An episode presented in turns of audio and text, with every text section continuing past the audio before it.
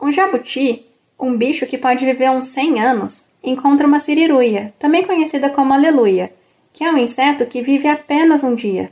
Para que tanta pressa? O mundo não foi feito em um dia, respondeu o jabuti, com a boca cheia de manga.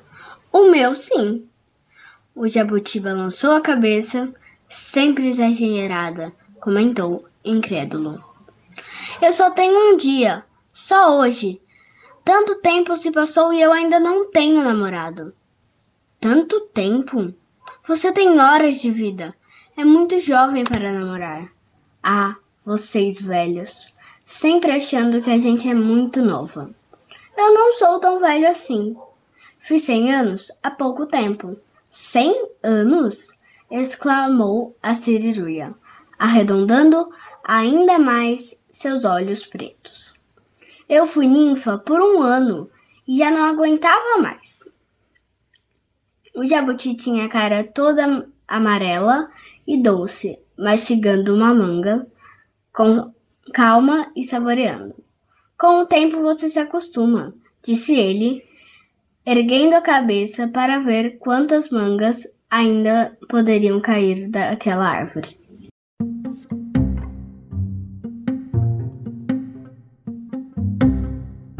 Você acabou de ouvir um trechinho do livro O Jabuti e a Siriruia, O Ciclo da Vida, escrito pela Márcia Abreu e ilustrado pelo Bira Dantas.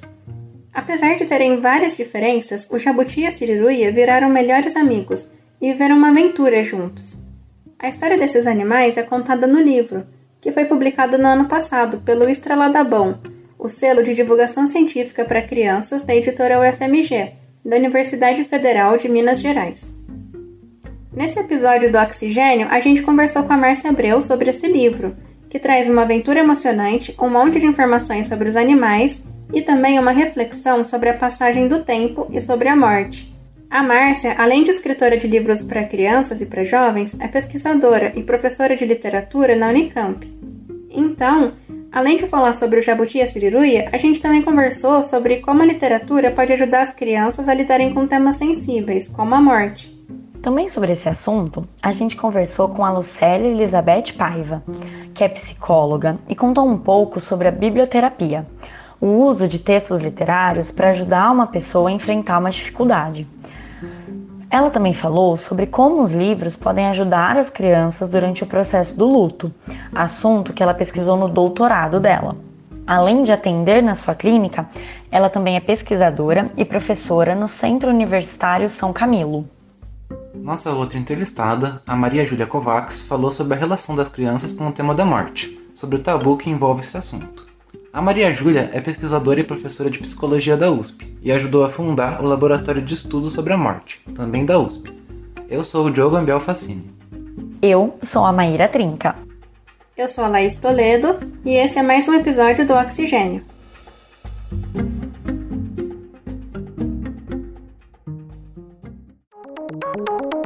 Você está ouvindo Oxigênio. Eles são diferentes em tudo. Ela é rápida, animada, ele é rabugento e lento, como todo jabuti, né? Essa é a Márcia Abreu, apresentando os personagens principais da história, a Siriruia e o Jabuti. Em um único dia, ela precisa resolver um monte de problemas. Principalmente porque ela nasceu com uma asa torta, e aí ela se perdeu do bando dela. Então ela vai precisar da ajuda do jabuti para encontrar o bando, encontrar um namorado, acasalar, colocar seus ovos e com isso ela vai completar o ciclo da vida, que é o subtítulo do livro. O jabuti, pelo contrário, teve uma vida longa, mas cheia de desilusões. Então, essa experiência de ter uma amiga vai mudar a percepção dele sobre a vida. Como a gente comentou, esse é um livro de divulgação científica. E a Márcia contou que também fez bastante pesquisa para entender sobre a vida desses animais tão diferentes. Eu tive que ler vários artigos científicos da área de biologia, porque a proposta da editora é trazer conhecimento científico junto com uma história. A pesquisa sobre o jabuti foi mais ou menos fácil, porque ele é considerado um bicho de estimação. E esse é um dos temas que eu abordo no livro. porque a grande tristeza do jabuti é ter sido rejeitado por várias gerações de crianças. E então ele vive num sítio sem mais ninguém da espécie dele, tanto que ele acha que ele é único, que não existe ninguém como ele no mundo. A pesquisa sobre a siriruia teve que ser mais ampla, porque a gente não costuma conviver com insetos, né? Ao menos não amistosamente. Então, eu tive que aprender quais são os estágios pelos quais esses bichinhos passam, desde quando eles são ninfa, que é quando eles estão dentro da água, até que eles consigam voar.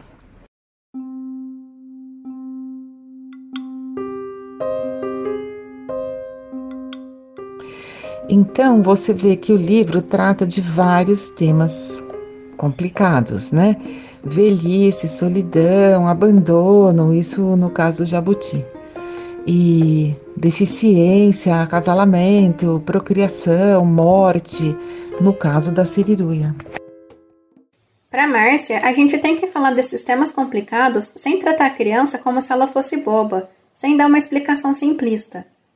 Eu acho que a gente deve tratar de temas difíceis, assim como a morte, a deficiência, a velhice, com honestidade com as crianças. Ninguém sabe o que acontece quando a gente morre. Então, por que, que a gente vai dizer Ai, quem morre vai para um lugar melhor, quem morre vira estrela. Isso não é honesto. Mas também não dá para deixar a criança desamparada diante da finitude da vida e do grande mistério que é isso, né?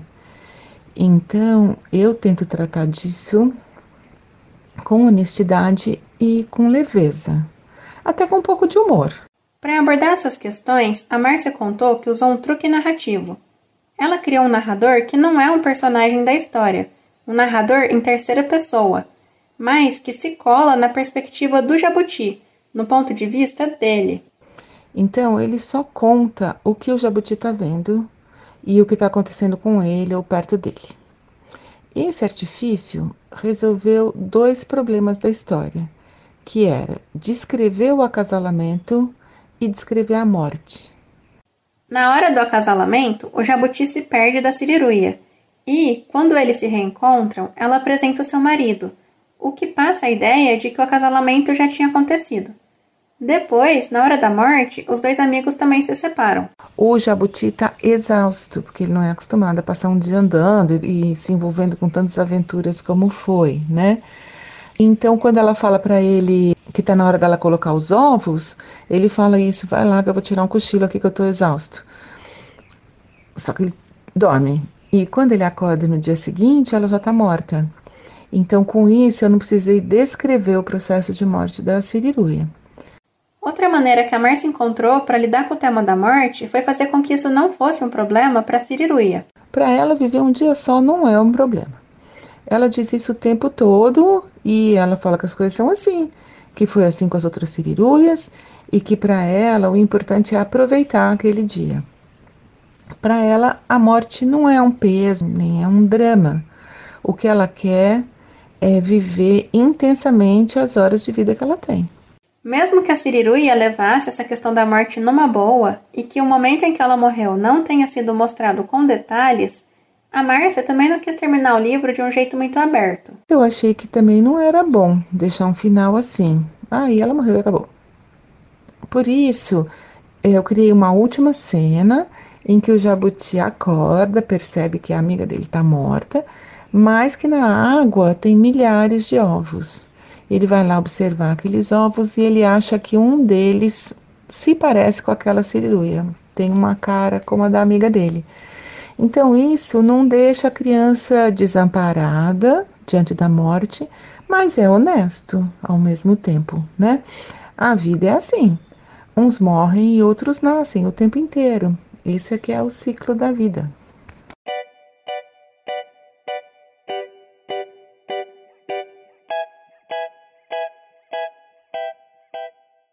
Na superfície da água havia milhares de ovos boiando. O jabuti piscou para segurar uma lágrima, enquanto os observava. Eram bem pequenos, mas ele achou que em um deles havia uma ninfa de sorriso maroto.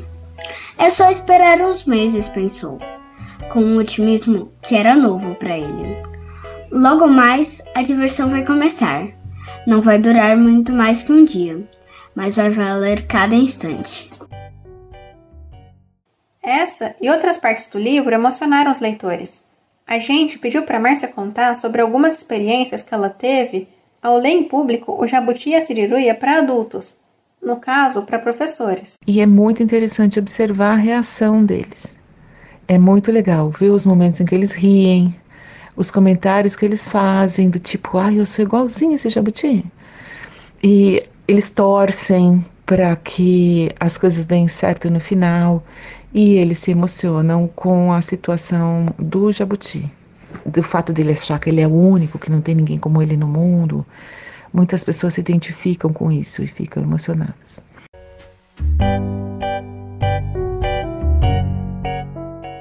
Naquele dia, o jabuti saiu de debaixo de uma pedra e deu dois passos em direção ao riacho. No terceiro, avistou uma revoada de siriruias. Aquilo era um verdadeiro espetáculo. Milhares de insetos voando juntos sob o sol. Foi caminhando em direção à água. Que coisa! pensou. Como é que pode haver tanto bicho igual? Ele sempre admirava a existência de animais semelhantes. Pássaros eram dezenas, borboletas centenas, insetos milhares. Só ele era sem par. Nunca tinha encontrado em toda sua longa vida um outro animal como ele. Sou único, concluiu. Tinha uma vaga lembrança de outros iguais a ele saindo de ovos e caminhando numa areia quente, mas era uma recordação muito apagada. E ele concluiu que tinha sonhado. Era único. E fora dessa situação de leitura pública, a Márcia disse que os leitores adultos falaram para ela coisas muito variadas sobre o livro. Alguns acham que ele é uma história filosófica para crianças, que ele é sobre a relatividade do tempo, que ele é sobre a cooperação entre seres diferentes. E é verdade, o livro é sobre tudo isso, mas ele também é uma aventura e foi justamente isso que mais atraiu as crianças. Elas querem mais é saber da aventura. Se a Siriruia vai mesmo conseguir encontrar um namorado em tempo, se o gato vai dar uma manhada nela ou não vai, se ela vai ser comida pelo pássaro. E isso é uma das coisas mais bacanas em literatura. Duas pessoas leem uma história e cada uma tem uma experiência diferente.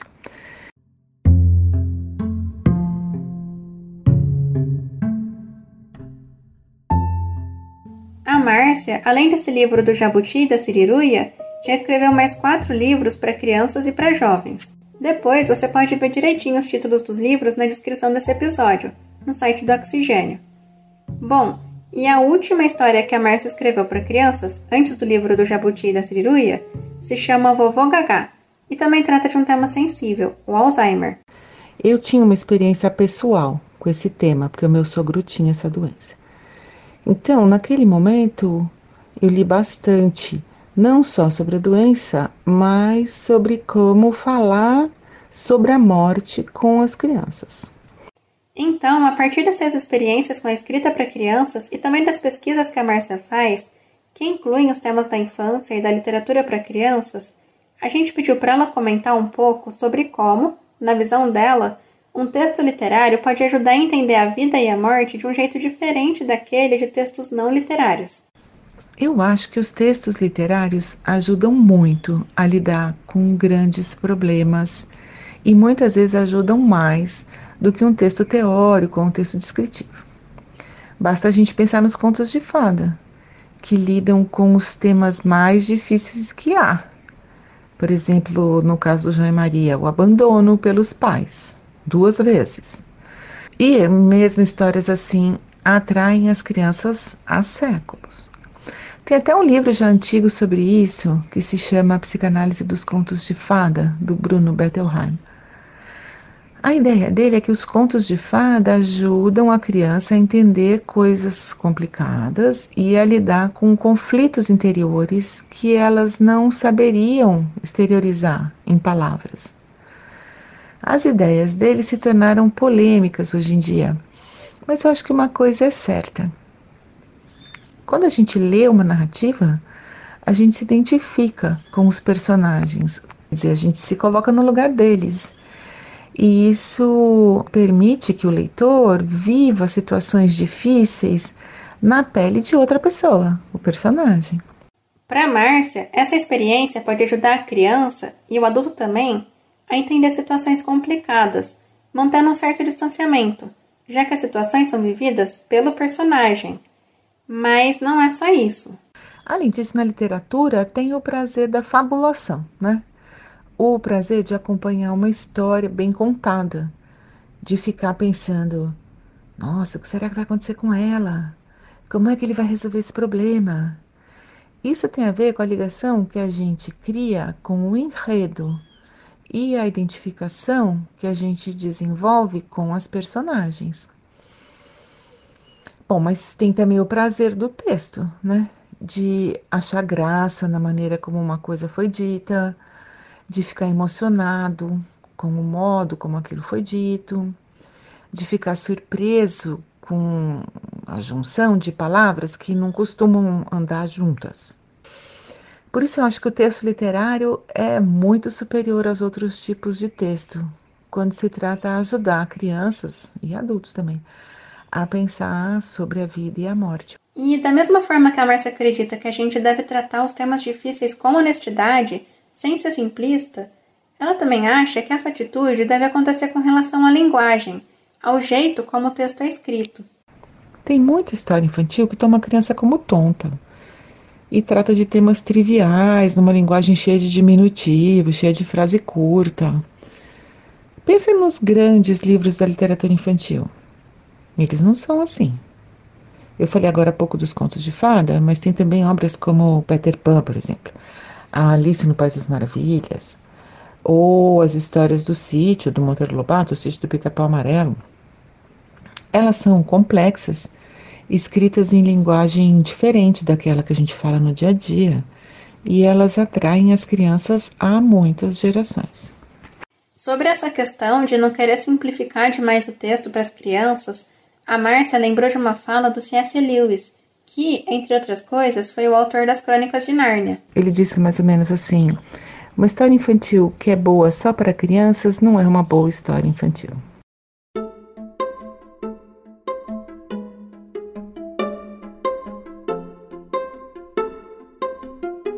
Algumas dessas questões que a Márcia falou foram discutidas também pelo crítico literário Antônio Cândido, em um texto famoso dele de 1988 que se chama O Direito à Literatura, Nele, o Antônio Cândido defendeu que a literatura é um direito humano, que não pode ser negado para ninguém. Ele entende a literatura de uma forma bem ampla, como qualquer mergulho no universo da ficção ou da poesia, o que inclui até um devaneio amoroso no ônibus, um causo, uma moda de viola. E o Antônio Cândido acha que a literatura é essencial, mas não porque ela transforma a gente automaticamente em pessoas melhores. Para ele, a literatura traz tanto bem quanto mal, ou seja, ela não edifica nem corrompe ninguém. Então, ela seria tão importante assim por ter um poder humanizador, o que inclui desenvolver a percepção de que o mundo e os seres são complexos e às vezes até contraditórios. E esse poder tem a ver também com a maneira como o texto literário se organiza, se constrói. Bom, a gente queria entender mais sobre esse poder que a literatura pode ter para ajudar a organizar a mente, em especial a mente das crianças que passam por uma situação de luto. Então, para conhecer esse assunto a partir de outra perspectiva, a gente foi conversar com duas pesquisadoras e profissionais que não são da área da literatura, mas sim da psicologia. Mas antes disso, só um recado. Se você quiser conhecer mais livros infantis que falam sobre a morte, a gente deixou na descrição do episódio um texto com uma lista de sete livros infantis que falam sobre esse tema. O texto é do Marca Páginas, um blog que faz parte da rede de blogs de ciência da Unicamp. Eu fico por aqui. Quem vai acompanhar vocês agora é a Maíra.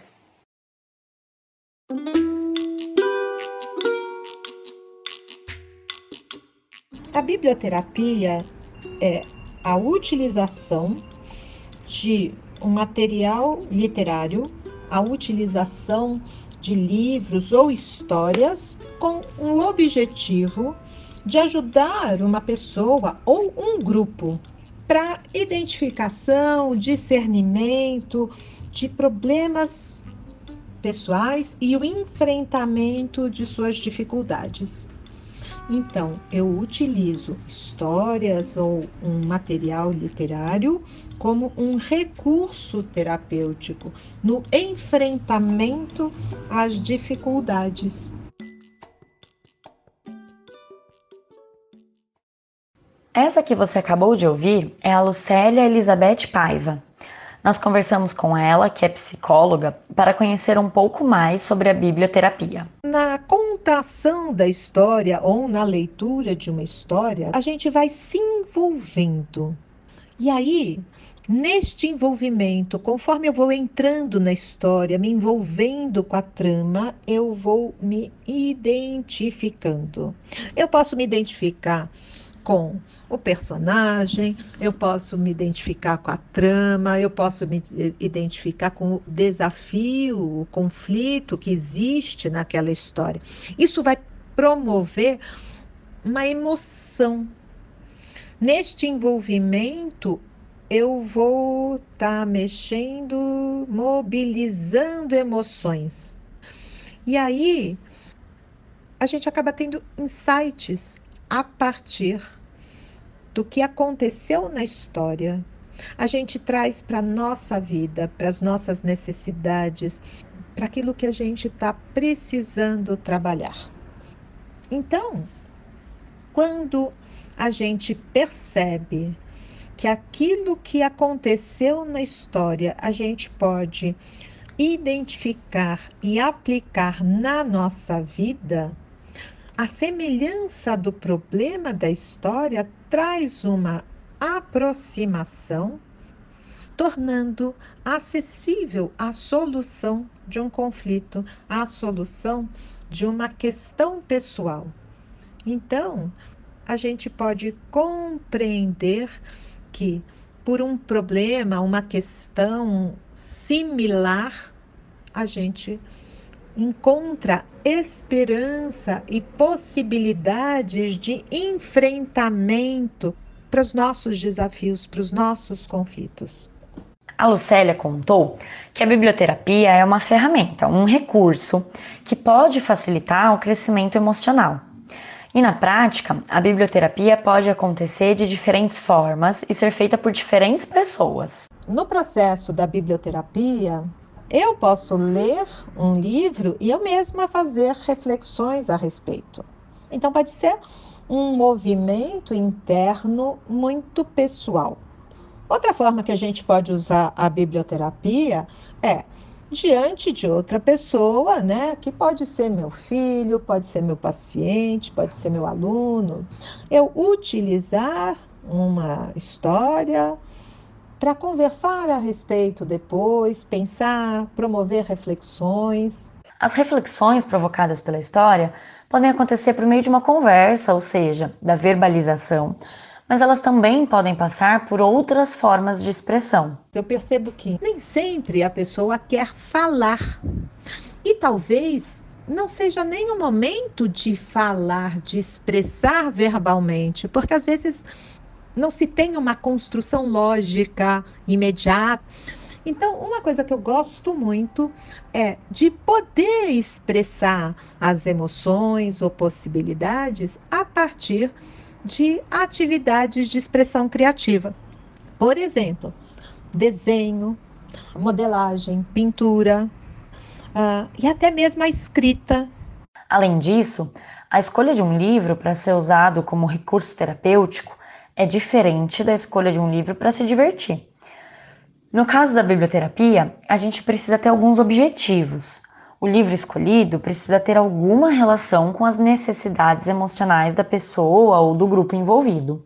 Por exemplo, o luto, eu vou selecionar uma história que tenha, de alguma forma, fatores que façam pensar refletir sobre essa temática. Então, seja a personagem, enfrentando uma situação, ou para falar de alguma emoção ou algumas manifestações do processo de luto, ou um desafio qualquer, algo que atinja o meu objetivo.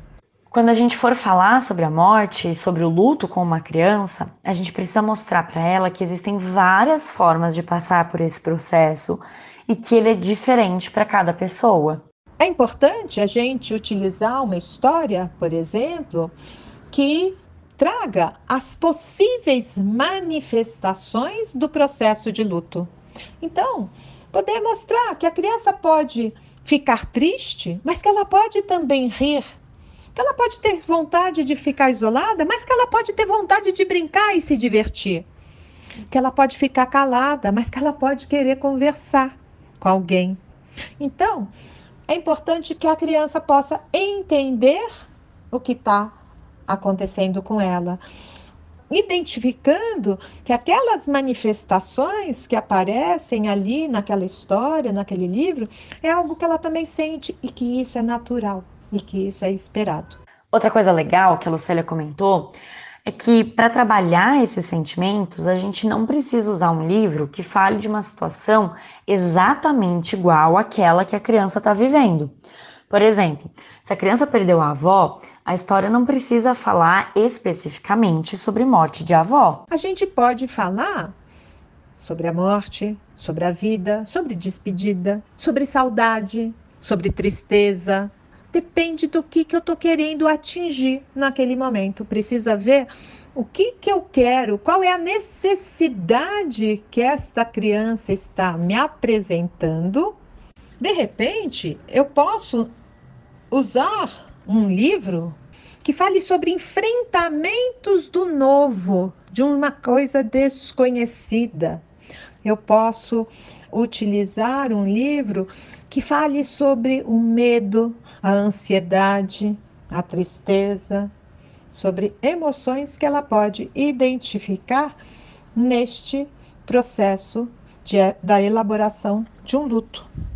Outra coisa importante na hora de escolher um livro que fale sobre o luto é que as reações e os sentimentos dos personagens devem aparecer na narrativa porque isso pode ajudar a criança a se sentir mais acolhida, ao identificar que sente o mesmo que aquela personagem. Também precisamos prestar atenção para que o conflito da história seja resolvido de alguma forma. Não precisa ser o viveram felizes para sempre, mas que haja uma solução, porque quando existem problemas não solucionados, isso pode trazer uma confusão para a criança. Então, nas histórias sobre morte, por exemplo, é importante não que a saída, que a solução seja que essa pessoa voltou, porque não vai voltar, mas que o personagem seja amparado, que o personagem consiga se reestruturar na vida, tenha proteção, não fique sozinho nessa solidão, que ele tenha um final, um desfecho que seja acolhedor e verdadeiro. Conversando com a Lucélia, a gente percebeu que o livro sozinho não basta. Antes de usar uma história como um recurso para trabalhar um assunto específico, é importante que o adulto conheça bem essa história, para acolher quaisquer falas, intervenções e dúvidas que as crianças possam trazer. Para além da escolha das histórias, tem um aspecto do luto que às vezes a gente nem se dá conta. Que o luto não aparece apenas com a morte de uma pessoa querida, mas também com diversas outras perdas que acontecem nas nossas vidas, como reforçou nossa entrevistada.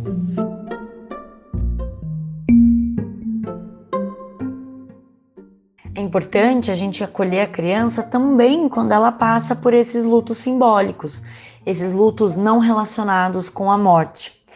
Agora, e quando a gente precisa dar uma notícia de morte para uma criança? Como começar a conversa e o que, que a gente pode fazer depois?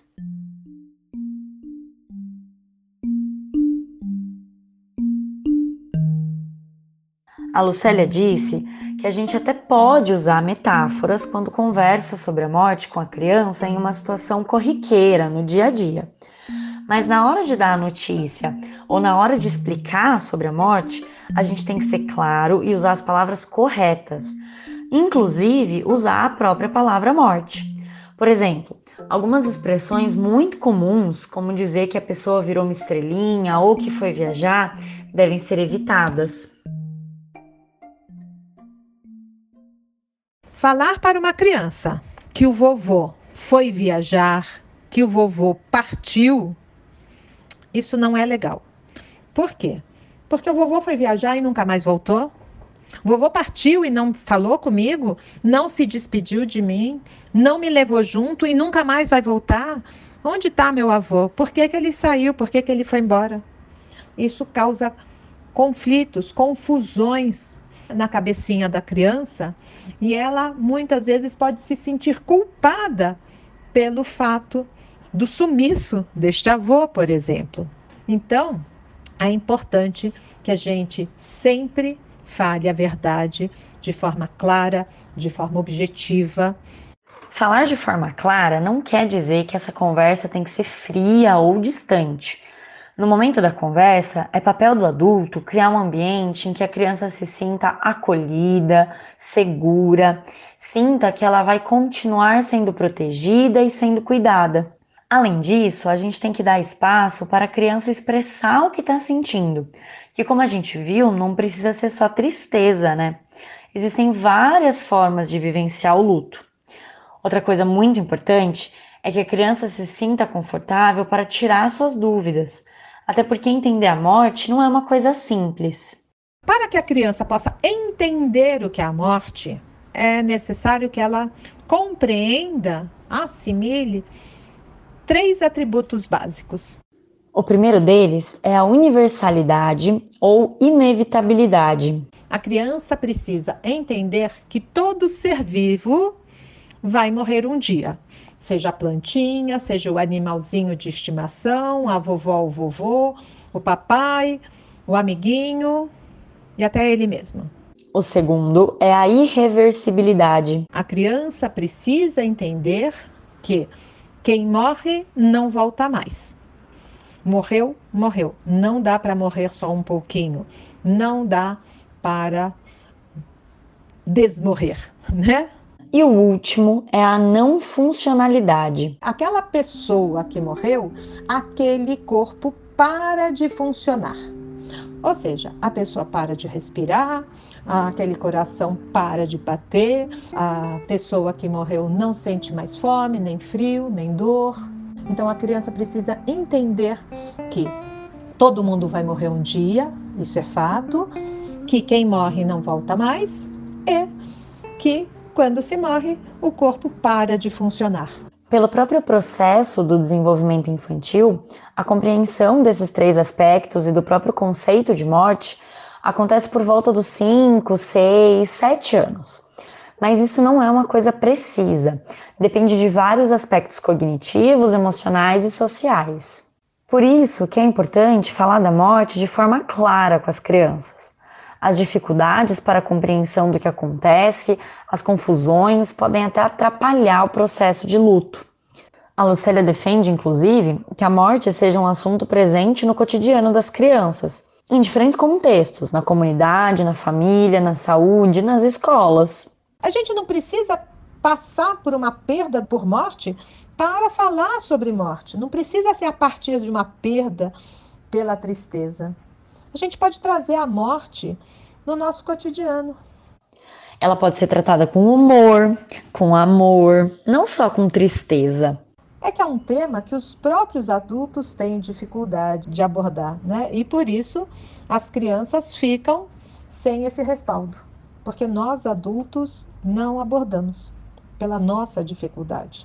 Só que agora com a pandemia, parece que assim, tudo mudou. Né? A morte está escancarada, presente cotidianamente, né? Assustando a todos, adultos e crianças. Então, ela passou a ser um assunto mais do que necessário. Sempre foi, mas agora está escancarado. Né? É muito importante que nas escolas as crianças possam conversar sobre as perdas que tiveram durante a pandemia. Algumas sofreram perdas por morte, mas todas perderam a liberdade, perderam a escola por um bom tempo, perderam o convívio com os colegas e com os professores. Então, isso pode e deve ser abordado no ambiente escolar.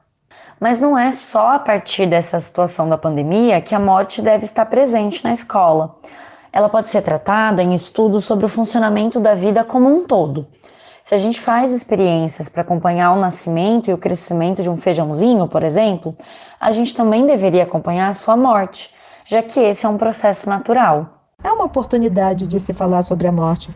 Porque quando se fala sobre esse desenvolvimento todo, se aprimora os conhecimentos, não se fala sobre a morte. É importante que isso seja dito de uma forma fluida, de uma forma natural, como algo que faz parte da vida, como algo que faz parte do ciclo do desenvolvimento humano. A psicóloga salienta que um dos receios de se falar sobre esse assunto na escola é porque o tema pode acabar envolvendo religião.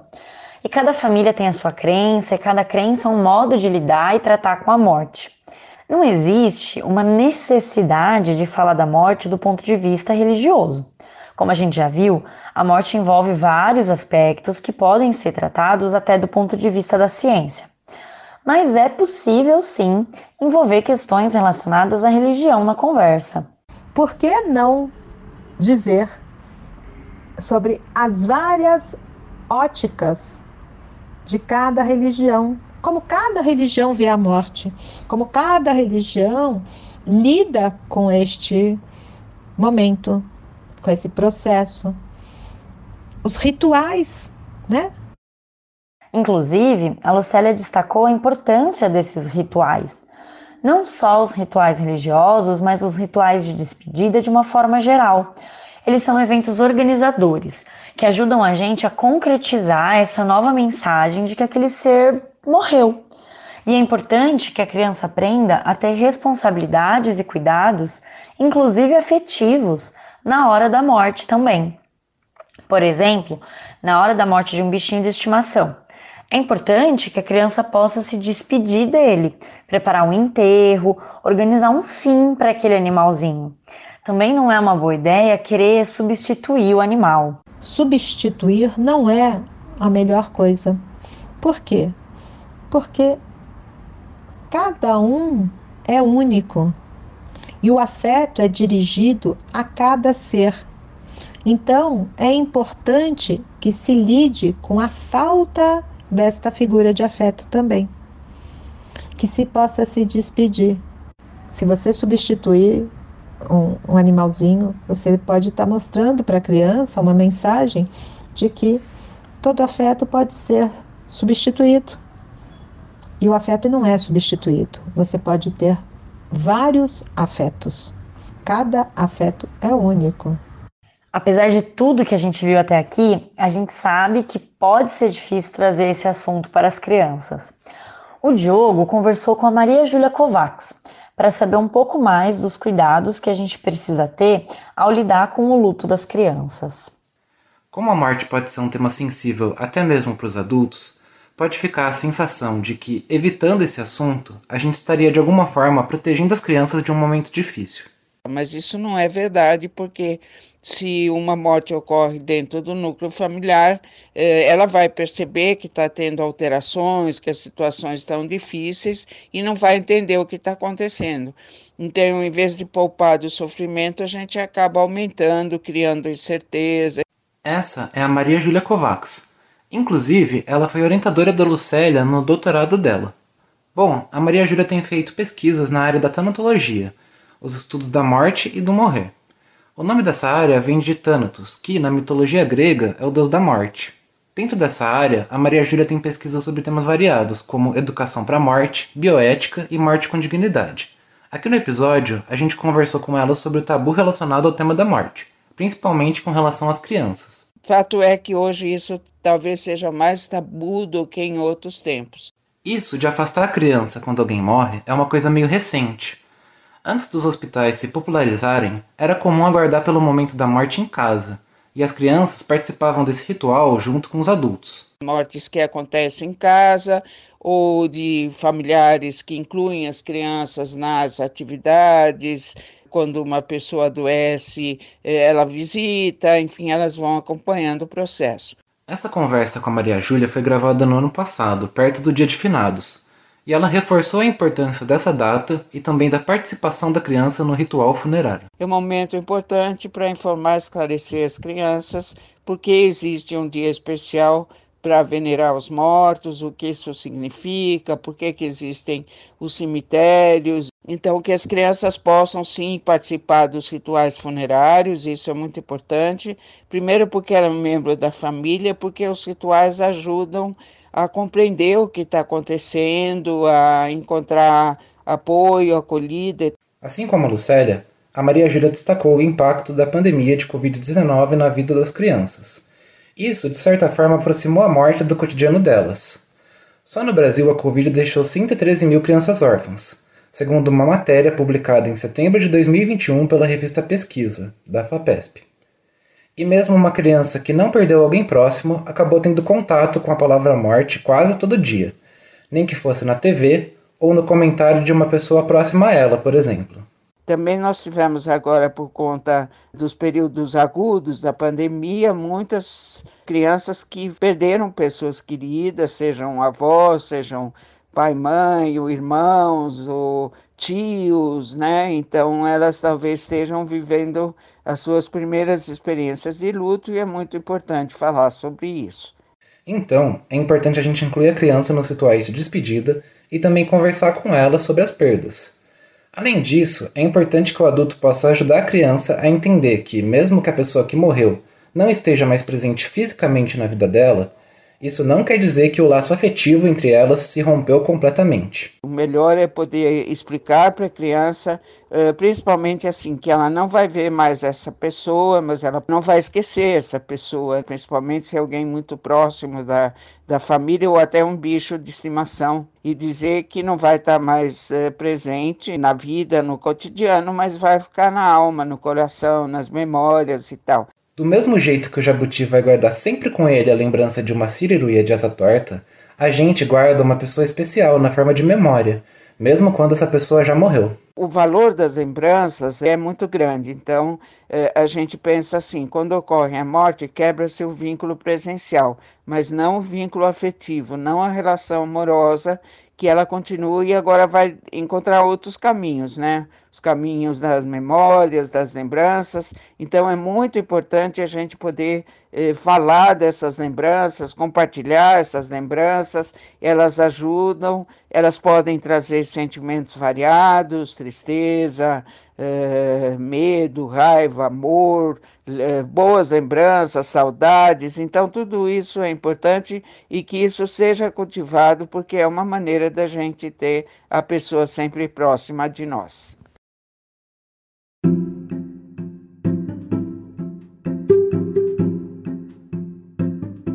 Bom, nesse episódio a gente conheceu o livro do Jabuti e da Siriruia aprendeu um pouco sobre a biblioterapia e também sobre alguns aspectos importantes de como falar da morte com as crianças.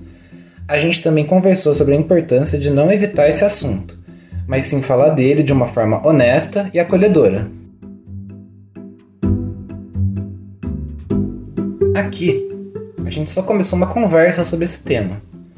Se você quiser saber mais sobre esse assunto, tem a tese da Lucélia, que foi publicada no formato de um livro que se chama A Arte de Falar da Morte para Crianças, a literatura infantil como recurso para abordar a morte com crianças e educadores.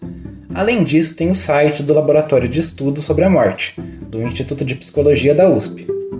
Como a gente viu, a Maria Júlia foi uma das pessoas responsáveis pela fundação desse laboratório. No site dele tem muito material legal, como recomendações de leituras, inclusive de livros para crianças e de filmes relacionados a esse tema. As referências de tudo que a gente mencionou nesse episódio estão na descrição dele no site do Oxigênio.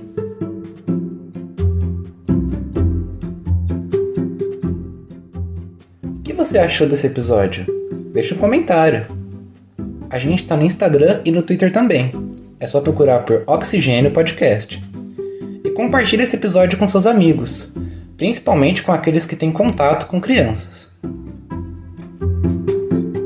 O roteiro e a narração desse episódio foram feitos por mim, Diogo Ambiel Facine, pela Laís Toledo e pela Maíra Trinca.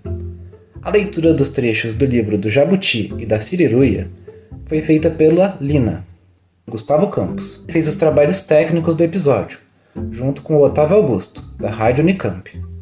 A revisão do roteiro e a coordenação do oxigênio são da professora Simone Paloni, do Labjor Unicamp. Tchau!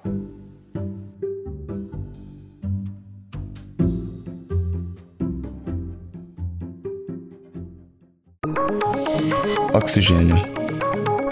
Um programa de ciência, cultura e tecnologia produzido pelo LabJor em colaboração com a Rádio Unicamp.